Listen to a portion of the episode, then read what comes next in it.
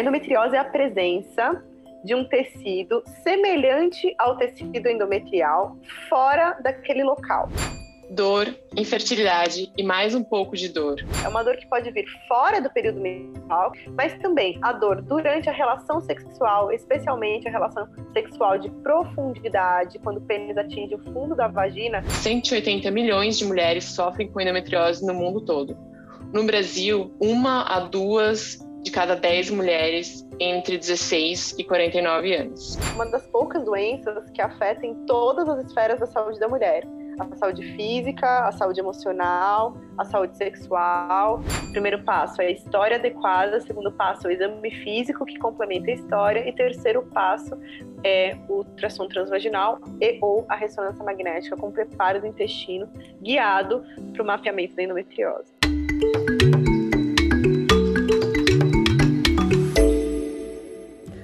Olá, você está ouvindo o podcast Oia Talks. Eu sou a Esté, a fundadora da Oia Care, a primeira clínica virtual de saúde feminina do Brasil. A Oia nasceu com o objetivo de aproximar as pessoas dos seus corpos, promovendo conhecimento, cuidado e autonomia. Nós reimaginamos a relação das pessoas com a sua saúde por meio de um atendimento digital, acessível e sem preconceitos. E é sobre isso que vamos falar aqui, a cada episódio Bem-vindas!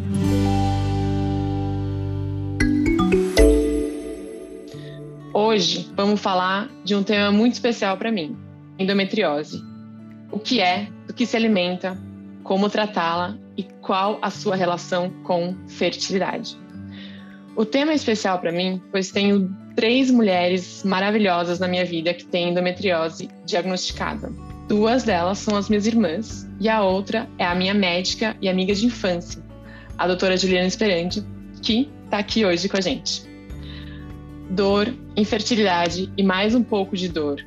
Se é mais ou menos sobre isso que você pensa quando perguntamos o que é endometriose, essa conversa é para você. Tem dor envolvida? Sim, infelizmente tem.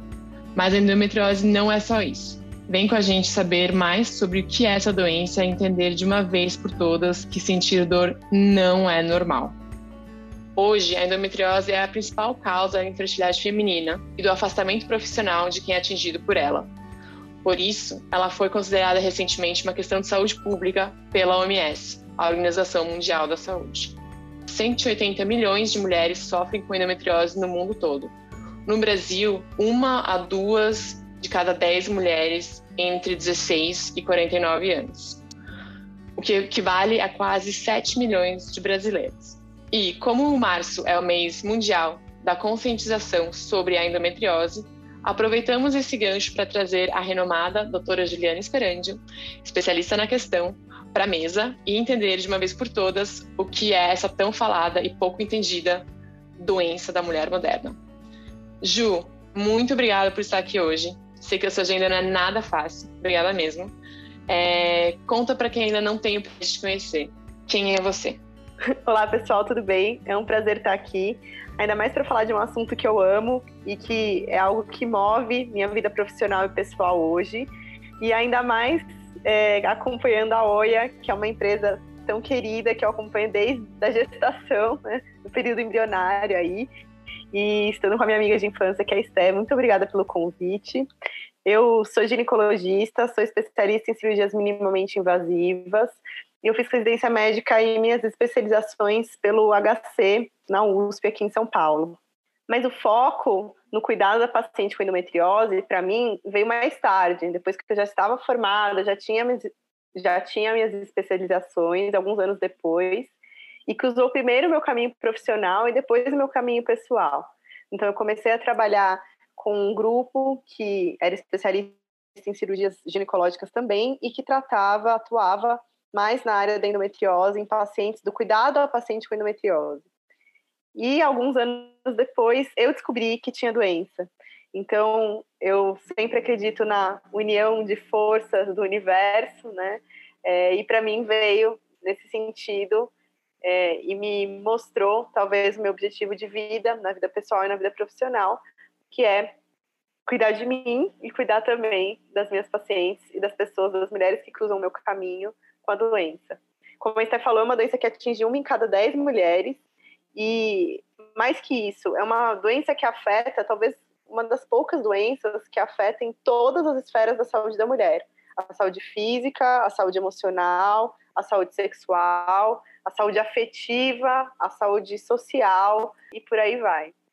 Então, realmente é um prazer estar aqui hoje e vamos lá, vamos trazer todos os pontos e as principais dúvidas. Espero que a gente consiga esclarecer para vocês até o final desse podcast. Não, muito legal, Ju. Muito, muito obrigada.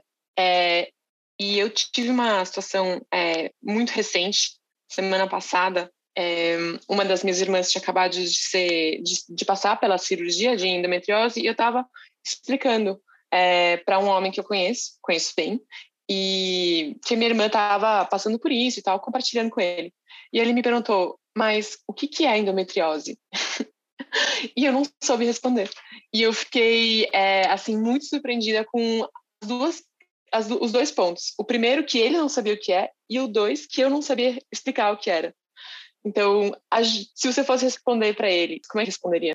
É muito curioso esse ponto, antes de esclarecer isso, mas já complementando, é, recentemente eu fui operada para endometriose e tanto os meus, meus pais né, e o meu parceiro, é, nenhum deles sabia o que era doença, mesmo eu sendo especialista, mulher, sido, tendo sido acompanhada pela doença e, e pelos sintomas da doença por tantos anos.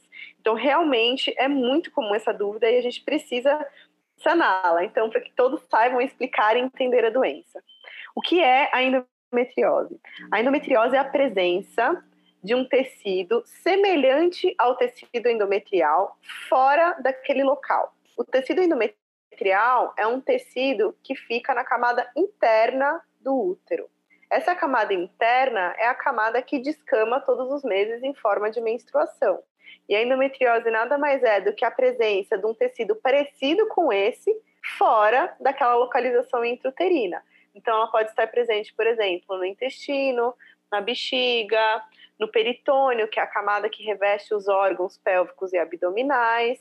Em casos mais avançados, por exemplo, até no diafragma, que é o músculo que nos ajuda a respirar, pulmão. Claro, extremamente raro, mas pode estar presente. Muito obrigada, Ju. Acho que já vai ajudar a próxima vez que eu tiver que explicar.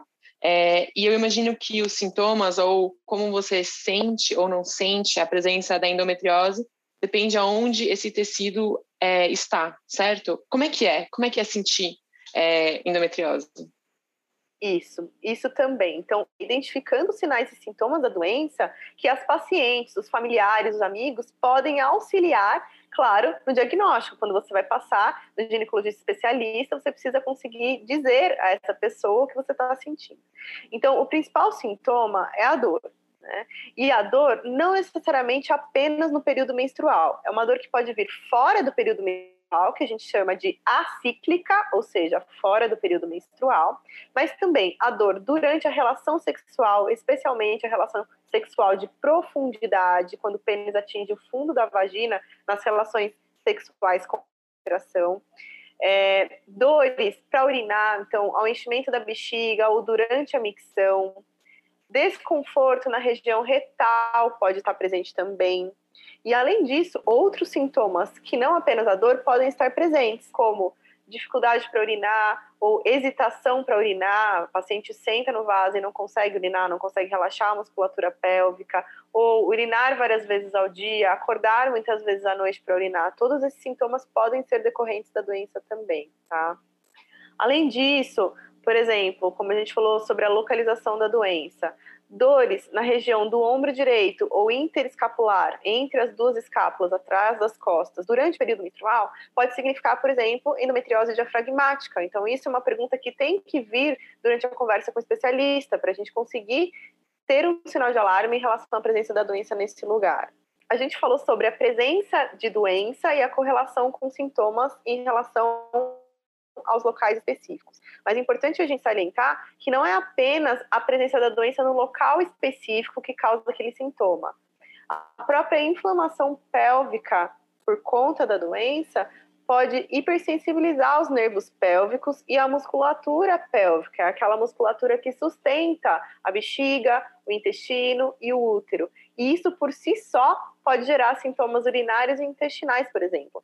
Então, quando você tem um sintoma urinário por exemplo, decorrente da endometriose, isso não necessariamente significa que você tem doença ou endometriose na bexiga.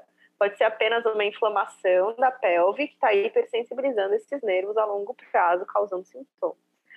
Por isso que é importante que a conversa com o especialista seja bem detalhada, porque não é uma doença linear. A gente costuma dizer que é uma doença que aparece de diversas maneiras em cada paciente e isso independe do grau de acometimento da doença. A endometriose pode ser leve ou inicial e a paciente ter muitos sintomas, ou a endometriose pode ser avançada e a paciente ter poucos sintomas. Então, o que importa são os sintomas que aquela mulher apresenta para que a gente trate os sintomas da maneira adequada e melhore a qualidade de vida ou faça a mulher atingir os objetivos, sejam eles engravidar ou melhora da dor durante a relação sexual, enfim, sintoma que ela tiver mais importante. É muito legal, Ju, obrigada. E quando a gente fala de sintomas, por exemplo, essas dores que você descreveu, eles são o suficiente para diagnosticar uma pessoa é, com endometriose ou tem outras questões ou outros exames que pode se fazer? O primeiro passo é uma história durante a consulta com o especialista bem detalhada. O primeiro passo para a gente desconfiar da doença. Associado a isso, precisa ser feito um exame físico durante a consulta ginecológica. Os pacientes que eu atendo, às vezes falam assim: ah, mas o médico nem me examinou, nem fez o exame de toque porque disse que eu ia sentir dor. Claro, a gente tem que considerar isso durante o exame, mas o exame é essencial para a gente conseguir suspeitar da presença da doença. Além disso, após a suspeita da presença da doença, a gente precisa confirmar a doença. E hoje em dia, principalmente no Brasil, a gente tem especialistas em diagnóstico por imagem da endometriose. Os principais exames que auxiliam no diagnóstico da endometriose são o ultrassom transvaginal com preparo do intestino, então é feito um preparo do intestino prévio ao exame, para que a doença seja feita, a doença seja vista de maneira adequada e ou, se necessário, associar com ressonância magnética. Lembrando que é importante que esse exame, esses exames sejam feitos por especialistas, não adianta nada a paciente fazer o exame com não especialista em doença, porque muitas vezes isso atrapalha no diagnóstico e no segmento daquela paciente. Então, voltando, primeiro passo é a história adequada, segundo passo o exame físico que complementa a história, e terceiro passo é o ultrassom transvaginal e ou a ressonância magnética com preparo do intestino guiado para o mapeamento da endometriose. Bom, ou seja, nada fácil. o que, nada fácil. O, o que eu estou escutando de você e o que eu presenciei via você e via as minhas irmãs é que não é nada, nada fácil diagnosticar a endometriose. São processos muito complexos. E, um, Ju, eu queria entrar numa outra parte que é endometriose é, tem sido chamada de a doença da mulher moderna. É por quê? O que, que da vida da mulher moderna que causa endometriose? Quais são as causas da endometriose? Bom, essa pergunta, quando as pacientes me fazem no consultório, eu costumo dizer que é a pergunta de um milhão de dólares, né?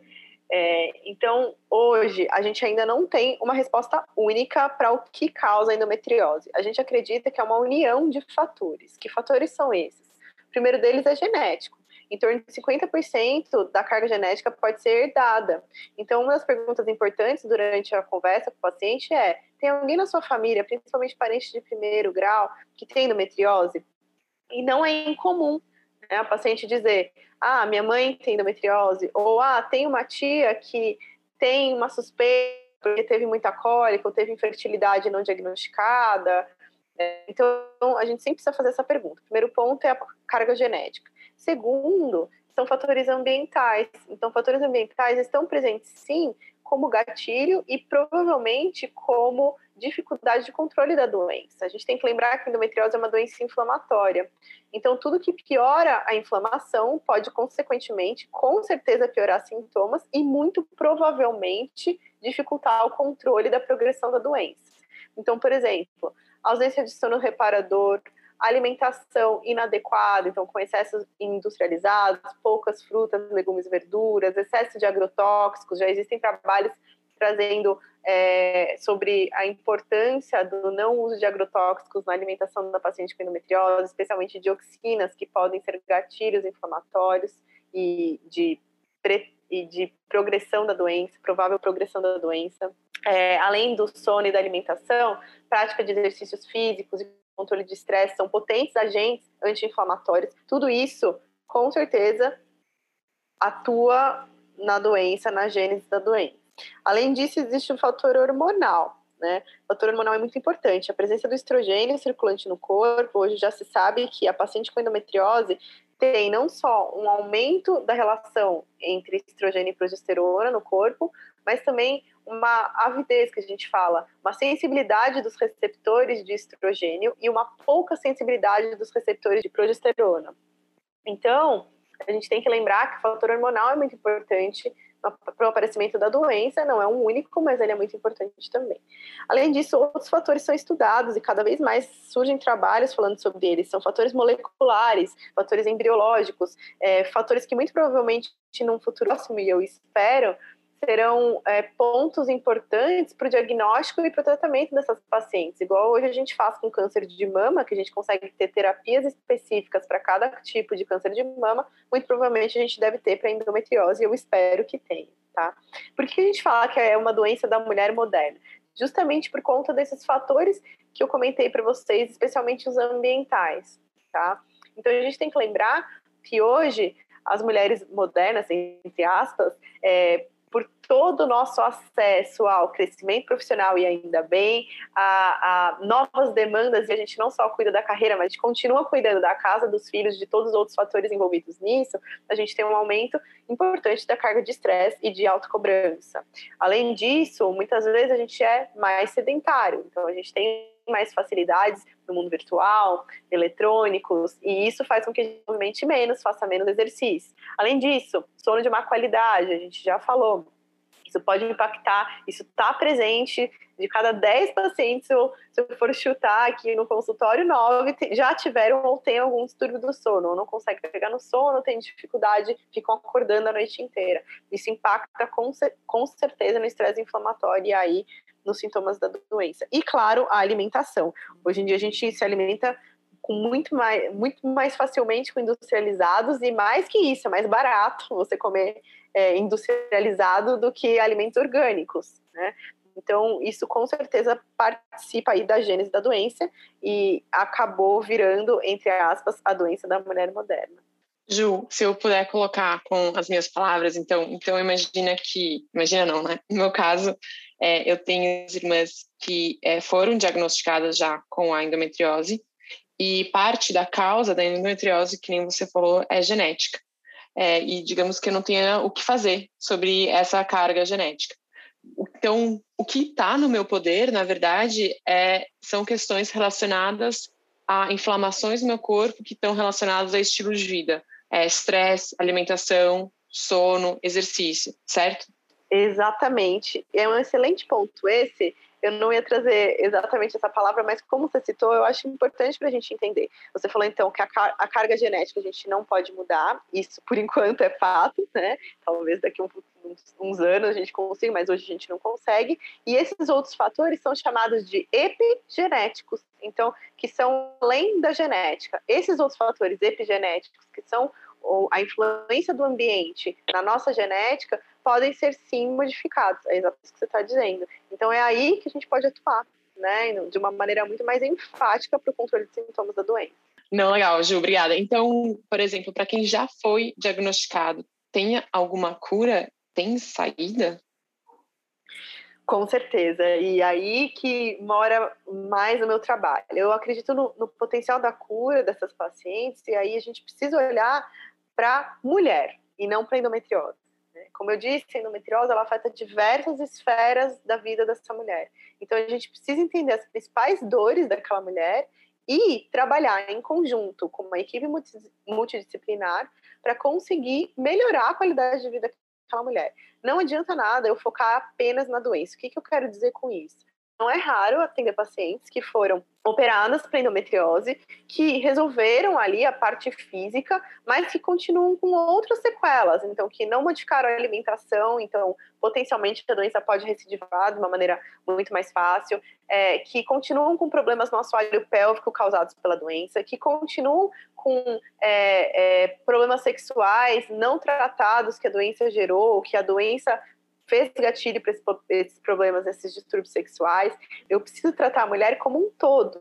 Né? E, e, é esse que é o foco do, do, da minha abordagem, por exemplo, da equipe que eu trabalho, e o ginecologista especialista acaba sendo o principal gargalo, né? Porque a mulher chega para esse profissional e ele precisa entender e direcionar aquela paciente. Então, eu vou dar um outro exemplo que é muito comum. Não adianta nada a paciente chegar falando que por exemplo, não quer engravidar naquele momento e o ginecologista ficar focado só naquele ponto. Ah, você precisa engravidar agora, senão no futuro você não vai conseguir engravidar por conta da endometriose. Muitas pacientes me falam isso. Ah, me disseram isso, mas eu não, quero engravidar. Eu não vou engravidar. Não é meu foco hoje. O que, que eu posso fazer? Então, o foco tem que ser reduzir as dores, sanar as dúvidas e acolher aquela paciente. Então, quando a gente fala sobre cura, eu acredito nisso. Eu acredito que sim, pode haver cura sim, desde que a gente entenda as principais dores daquela paciente e uh, acompanhe essa paciente a longo prazo.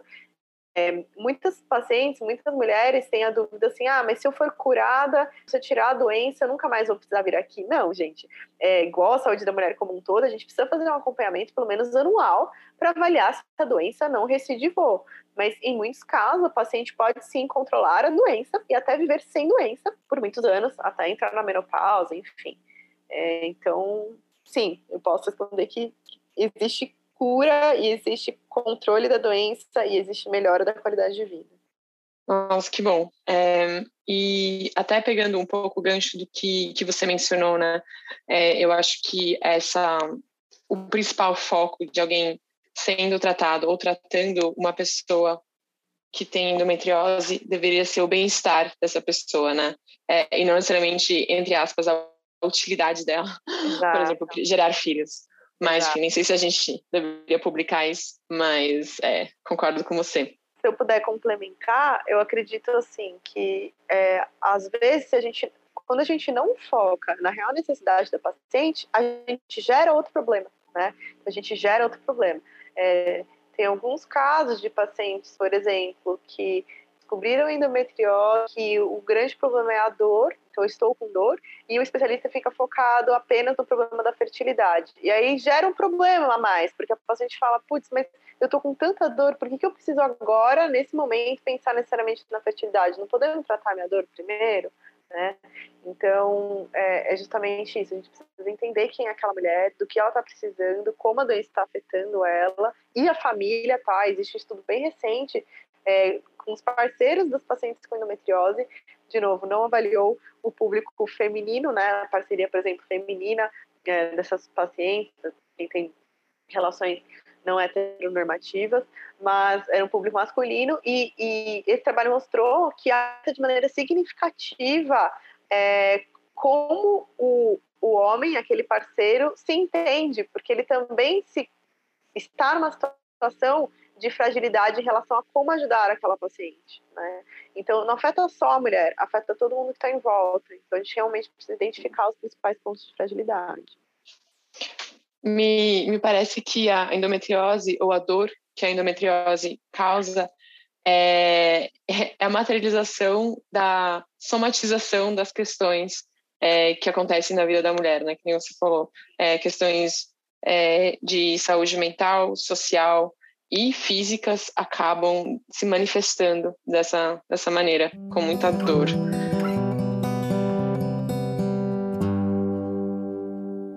Ju, agora sobre endometriose e fertilidade. Qual a relação entre endometriose e fertilidade? Bom, das pacientes que têm infertilidade, em torno de 40% podem ter, podem ter endometriose associada. Isso não significa que se você tem endometriose, você vai ser infértil. A paciente com endometriose ela precisa ser avaliada no seu contexto global de saúde da mulher. A fertilidade ela é afetada por diversos fatores além da endometriose. Por exemplo, a idade, o estilo de vida, histórias de cirurgias ovarianas, para as pacientes que vão gestar ou que desejam gestar com parceiros masculinos, com parceria masculina, é importante a avaliação do parceiro também. Todos esses aspectos precisam ser avaliados.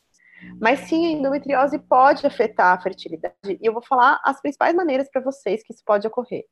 Para que ocorra a gestação, a gente precisa que todos os sistemas do aparelho reprodutor feminino estejam funcionando e que a pelve esteja com a anatomia adequada.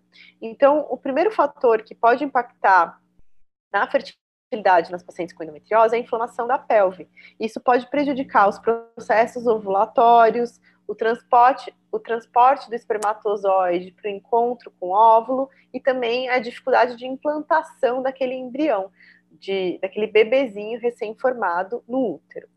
Além disso, a endometriose pode causar aderências e fibrose. Isso pode alterar a conformação da pelve daquela mulher. Isso pode prejudicar, claro, a chegada do óvulo ao encontro com o espermatozoide, o transporte desse óvulo nas tubas uterinas. Outro fator importante é a obstrução das tubas uterinas. As tubas uterinas são um canalzinho que levam o óvulo dos ovários até o encontro do espermatozoide ali nessa região da tuba para formar o embrião, que é o início do bebezinho. Quando as tubas uterinas estão obstruídas por conta da doença ou inflamação decorrente da doença, isso pode impedir esse transporte do óvulo e, consequentemente, prejudicar a fertilidade dessa paciente dessa paciente. Por último, mas não menos importante, são os endometriomas ovarianos. A presença de cistos de endometriose nos ovários podem afetar de maneira significativa a fertilidade da mulher, principalmente em relação à reserva ovariana. A reserva ovariana é conhecida de maneira bem simples como a quantidade de óvulos e a qualidade de óvulos que aquela mulher tem justamente para conseguir engravidar no futuro. Quando tem presença de tecido de endometriose nesses ovários formando cistos, isso pode ocasionar compressão mecânica do parênquima ovariano, ou seja, da região que tem ali, que, que guarda esses óvulos, redução do fluxo sanguíneo para esses óvulos, aumento da inflamação naquele local e fibrose da região do córtex, que é onde é o principal local de, da presença desses folículos. Então, quando há presença dos endometriomas ovarianos, a reserva ovariana pode ser afetada de maneira muito significativa, tanto em termos de qualidade quanto em termos de quantidade. Por isso que é importante que as pacientes com endometriose, especialmente com endometriomas ovarianos, sejam avaliadas em relação à fertilidade, especialmente em relação à reserva ovariana principalmente esses, quando esses endometriomas são grandes, acima de 4 centímetros, e presente nos dois ovários. Então, esse é um aspecto que precisa ser abordado na consulta com especialista em endometriose para todas essas pacientes. Não, muito, muito legal. Obrigada, Ju. É, e agora a gente pegou algumas perguntas de mulheres envolvidas com a OIA é, sobre esse tema. São três. É, a primeira pergunta é a seguinte: toda endometriose é sintomática ou ela pode ser silenciosa? A endometriose pode tanto gerar sintomas quanto ser silenciosa, ambos. Legal. Dois, se eu tiver endometriose, significa que eu terei que tirar meu útero? Excelente pergunta, gente. Excelente pergunta. Então, é muito importante a gente deixar claro aqui para todo mundo que está ouvindo que a endometriose ela não é originada no útero. Como a gente já conversou, existem diversos fatores que impactam no aparecimento da doença. Não é o útero necessariamente que origina essas células endometriais fora do útero que são a endometriose. É um erro dizer que retirar o útero trata a endometriose, justamente porque a doença não é a doença não inicia no útero, nem é decorrente da presença do útero e muito menos decorrente da presença da menstruação. Ela é decorrente de uma união de fatores que a gente já citou. Então, retirada do útero não trata a endometriose. E eu acho que a outra pergunta é relacionada à idade e diagnóstico. Então, a partir de que idade é possível diagnosticar a endometriose? Continuação dessa pergunta é a seguinte: após os 35 anos, isso ainda é uma possibilidade? Bom, Uh, não existe uma idade inicial a partir da qual é possível diagnosticar endometriose, mas a gente, eu consigo dizer vocês que no nosso grupo a gente já, já, a gente já diagnosticou pacientes com 7 e 9 anos com endometriose. Então, pacientes muito novas. Por isso que a gente acredita, sim, na origem embriológica da doença também. Ou seja, essas células fora em locais inadequados, nascem com aquelas pacientes e alguns gatilhos fazem com que essas células comecem a se proliferar, a crescer e a formar os focos da doença.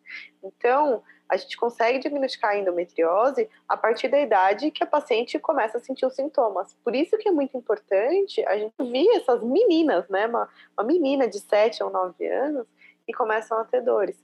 A gente precisa, a gente não pode relevar a dor. É, é, é socialmente aceito que a mulher tenha dor. Né? É socialmente aceito. Isso é a sociedade aceita. Todo mundo gente já ouviu desde o começo da, da nossa vida que era normal a gente ter dor no período menstrual, era normal a gente não conseguir fazer nossas atividades, mas a gente não pode deixar de ouvir nosso corpo. Cuidadores dessas crianças precisam ouvir essas crianças, os pais das adolescentes precisam ouvir as adolescentes, e a, a, os médicos, a rede de apoio e a rede de saúde precisam ouvir essas mulheres com dor. Então, o diagnóstico pode ser feito desde do início aí dos sintomas que podem ser da infância, né?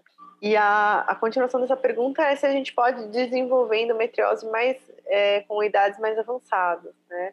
Então, não que a gente desenvolva a doença mais tarde, mas sim, os sintomas podem vir mais tarde, tá? A gente ainda não sabe, os estudos ainda não mostram quais são os reais gatilhos para o aparecimento de sintomas da doença, né? Igual eu falei para vocês, podem ser gatilhos imunológicos, gatilhos biomoleculares, gatilhos ambientais, mas com 35 anos pode ser que você já tenha a doença e você comece a ter sintomas ou a doença progrida nessa idade. Tá? E eu acho que pegando, falando um pouco sobre é, a questão de dor, né, é muito importante a gente ressaltar que não é normal ter dor. É, até uma das minhas irmãs, elas sempre, ambas na verdade, é, sempre tiveram muita dor e sempre ouviram é normal. É, bom, passaram-se 15 anos e aí depois foi, foi quando elas foram diagnosticadas realmente com endometriose. Então, fica aqui um, um, um lembrete de que não é normal ter dor. Então, Ju, acho que a última pergunta é o seguinte: é possível engravidar? Tem endometriose? Ou é, ou é possível congelar meus ovos tendo endometriose? Sim, com certeza. É possível engravidar tendo endometriose e também com toda certeza, inclusive existem algumas indicações específicas de congelar ovos tendo endometriose.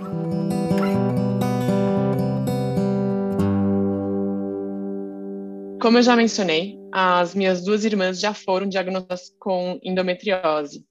Aqui o relato de uma e depois da outra. Desde a puberdade, eu tive uma dor muito específica, que conseguia apenas escrever como cólica intensa, que aparecia toda vez que fazia um exercício aeróbico intenso, por 10 a 15 minutos. Todas as vezes que levei o assunto para médicos, clínicos gerais, ginecologistas, me diziam que deveria ser, que deveria ser só cólica normal mesmo, e para eu não me preocupar, para observar que talvez eu ia ficar menstruada. Em paralelo, ao longo dos anos, minhas cólicas menstruais foram piorando. E em 2020, realmente sofria muito por uns dois ou três dias com dor e cansaço extremo. Quando eu relatei essa piora para minha nova ginecologista, ela perguntou sobre o meu histórico familiar e sobre as minhas irmãs. Compartilhei que minha irmã mais velha tinha endometriose, ou tem endometriose. Dado isso, ela pediu que eu fizesse um exame por via das duas. Fiz o exame com profissionais que ela me recomendou e eu fui diagnosticada com endometriose aos 30 anos de idade. Não é um caso grave, mas o suficiente para ter dores. Conversamos e resolvi, primeiramente, fazer algumas sessões de fisioterapia pélvica e conversar com uma nutricionista sobre alguns ajustes na alimentação. Após apenas dois passos, já melhorei muito. Notei uma melhora significativa nas minhas cólicas menstruais e raramente tenho cólicas quando pratico exercícios aeróbicos. Bom, no caso desse relato, a gente pode identificar pontos importantes então, que é no atraso ao diagnóstico da doença. Para a gente ter uma ideia, ocorre, pode ocorrer um atraso diagnóstico em torno de 9 anos, de 7 a 9 anos no diagnóstico dessas pacientes. Isso é muito comum.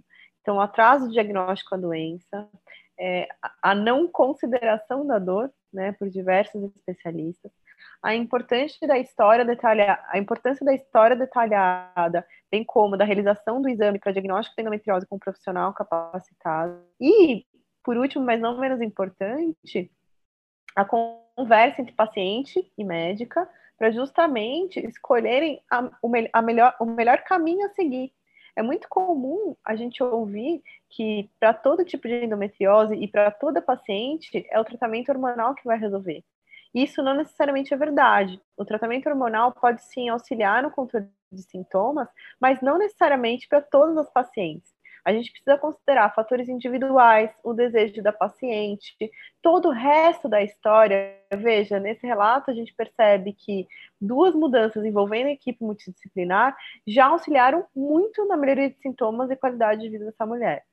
Então, a gente precisa sim ir se você, mulher, tem dor e que está investigando endometriose ou que tem endometriose está me escutando, é muito importante que, seja, que você seja protagonista na sua própria história. Você tem que tomar suas próprias decisões baseadas em fatos científicos e em dados. A partir daí que você consegue tomar as suas melhores decisões em relação à sua saúde. Mas é muito importante que você tenha todo o panorama que envolve quais são os riscos e benefícios de cada tratamento para que você fazer as suas escolhas Claro, de preferência sempre acompanhada por um profissional que te ouça. Agora vamos para o segundo relato. Sentia dores fortes, nível 5 a 9 na ovulação, na ovulação e na menstruação, a ponto de ser difícil andar às vezes. E no dia a dia costumavam ser entre 1 a 3. Também sentia dor na relação sexual algumas vezes. Isso foi melhorando, melhorei a qualidade de vida e nutrição nos últimos anos mas não me curou, só amenizou. Eu tinha medo de fazer cirurgia há cinco anos atrás, porque a internet me assustou. Eu li muitos relatos que a dores voltavam e que a cirurgia não era boa, mas acabei fazendo. Na videolaparoscopia, eu acabei perdendo uma trompa que estava toda tomada de tecido endometrial. Também tinha endometriose no útero, no intestino, na bexiga e no canal vaginal. Uma coisa importante desse relato é a gente diferenciar a endometriose da adenomiose. É muito comum as pacientes entenderem que a adenomiose é a endometriose do útero, mas isso não é verdade. São duas doenças separadas. A adenomiose também é a presença das células endometriais na camada intermediária do útero, que é a camada muscular. E ela pode causar principalmente sangramento, importante no período menstrual, e dor. Mas, e pode, e pode também estar correlacionada com a infertilidade. Mas ela não é a mesma doença. Elas são doenças que são tratadas de maneiras diferentes. A adenomiose, por exemplo, o tratamento definitivo para a doença é a retirada do útero. Isso, claro, desde que feito, se a paciente desejar e se já tiver a prole constituída. A endometriose, como a gente já comentou, para endometriose, como a gente já comentou, esse não é um tratamento que resolve e que cura a doença, por exemplo. Então é muito importante a gente saber que elas são doenças diferentes, que sim, podem estar presentes na mesma paciente, 50% das pacientes que têm endometriose podem ter adenomiose também, mas elas são doenças diferentes e que são muitas vezes tratadas de maneiras diferentes também. Ju, para quem ficou interessado ou interessada em saber mais, tem algum lugar onde pode se aprender mais sobre o tema endometriose? Bom, é muito difícil as pacientes encontrarem bibliografia adequada e com embasamento científico. E é também por isso que eu, em conjunto com um grupo que eu trabalho, que é uma equipe multidisciplinar, criamos um evento que se chama Endotalks. E é justamente um evento gratuito, beneficente, que ocorre nos dias 12 e 13 de março, no mês da conscientização à endometriose e que está sendo feito online, gratuito para todo mundo. Então, eu convido vocês, se tem ainda dúvidas, pacientes, familiares e todo mundo que quiser saber mais sobre a doença, aprender sobre a doença, acompanharem a gente nesses dias. O canal principal do evento é endotalksoficial, e eu espero vocês lá. Vai ser um evento grande com diversos especialistas na área, de todas as especialidades, da equipe multidisciplinar, ginecologistas, urologistas, cirurgião do aparelho digestivo, nutris, físios, é, psiquiatras, psicólogos, uma equipe inteira para conseguir sanar as principais dúvidas e debater sobre essa doença que afeta de maneira tão importante a vida da mulher. Eu espero vocês lá agradeço muito pelo convite de novo. Foi excelente a conversa. É um prazer estar aqui, Sté, de novo, é, como amiga, como profissional. Eu admiro muito o trabalho de vocês e espero que a gente esteja cada vez mais juntas conversando da mulher, sobre empoderamento, sobre autonomia, conhecimento sobre o próprio corpo, que são as nossas paixões, né? Muito obrigada. Nájo, eu que te agradeço, mesmo. Muito, muito, muito obrigada. E, e é isso. Vamos juntas disseminando conhecimento. Pegando esse gancho, para quem não sabe, a OIA oferece a descoberta da fertilidade, que é a avaliação de fertilidade que ajuda as mulheres e pessoas com ovários a entenderem onde estão na linha do tempo da fertilidade e assim construírem o seu plano de vida reprodutivo junto a um especialista da OIA Care. Fica o convite para você começar a olhar para a sua fertilidade com a gente. Atenção! Se você tem algum dos sintomas que conversamos hoje, a recomendação é uma investigação com um especialista no tema.